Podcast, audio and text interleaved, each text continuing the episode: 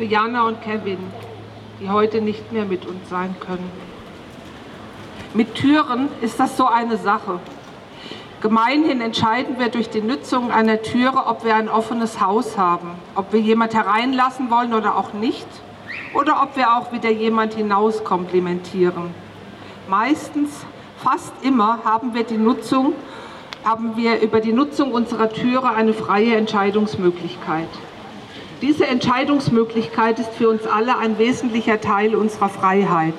In einem Gefängnis können wir nicht frei entscheiden, oder wenn wir aufgrund schwerer mental-psychischer Probleme in unserem Selbstbestimmungsrecht eingeschränkt sind. In Halle war die fest verschlossene und dick gebaute Türe die einzige Barriere, die Dutzende Menschen davor bewahrte, an diesem Yom Kippur vor zwei Jahren etwa um die Mittagszeit, vermutlich noch am ersten Gottesdienst des Tages, den Tag im Leben vollenden zu können. Tragischerweise war dieses Glück, wenn man es denn Glück nennen möchte, das Todesurteil für zwei andere Menschen, Jana und Kevin, die einfach nur dort waren, eigentlich vorübergehend zufällig, für einen Moment zu lange. Wir wissen nicht viel über die Wege des Schicksals. Viel wurde über diese Türe und den Schutz, den sie bot, gesprochen. Heute ist sie ein Mahn- und Gedenkmal. Aber diese Türe drückt viel mehr aus als nur diesen Schutz, der so viele Leben gerettet hat.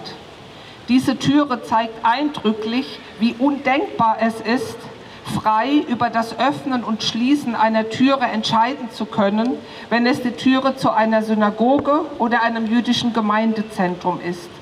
Ja, wir können entscheiden, wen wir hineinlassen und wen nicht, sogar auch, wen wir wieder hinaus komplimentieren. Aber wir können nicht entscheiden, ob die Türe offen oder geschlossen sein soll.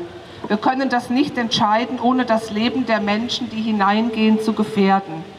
Für uns hört diese elementare Freiheit an diesen Türen auf. Eine Freiheit, die in jedem und die jeder und jedem zu Hause selbstverständlich zur Verfügung steht.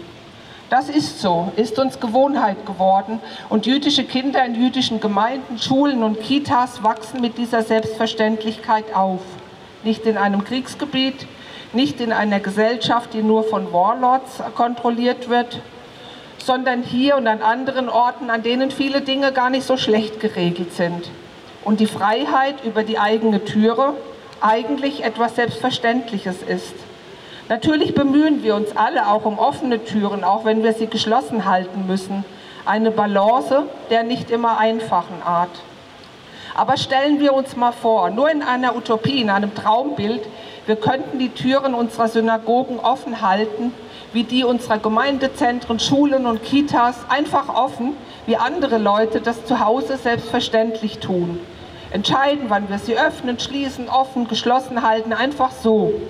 Wir stellen uns vor, dass die, die uns angreifen wollen, uns schaden wollen, uns weghaben möchten, so wenig Chancen haben, in unsere Nähe zu kommen, weil alle anderen Menschen um uns sind und für sie einfach kein Durchkommen ist. Nicht ausnahmsweise mal, wenn gerade etwas passiert ist oder wenn es gerade noch gut gegangen ist oder eben auch nicht, sondern immer.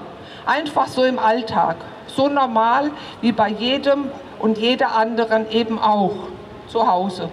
Das wäre es doch wirklich wert, kein Traum zu bleiben. Aber nicht nur für uns, auch für Moscheen, Kirchen und andere Orte, andere Men wo andere Menschen zusammenkommen, einfach so mit oder ohne Türe, ganz frei.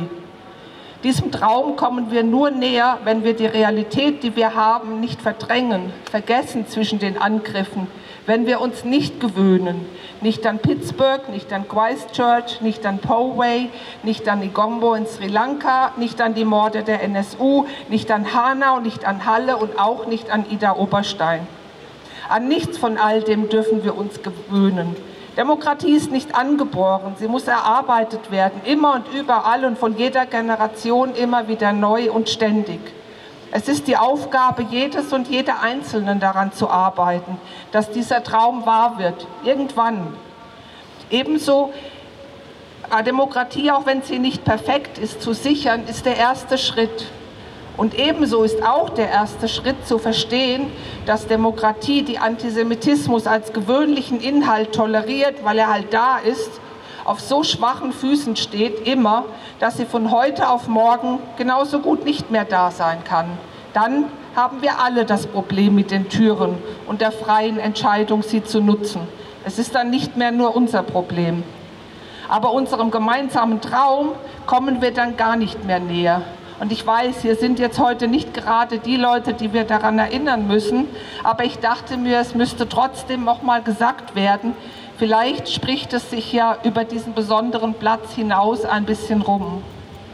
Mein Gott, mein Gott, dass dies nie endet. Der Sand und das Meer, das Rauschen des Wassers, das Strahlen des Himmels, das Gebet des Menschen.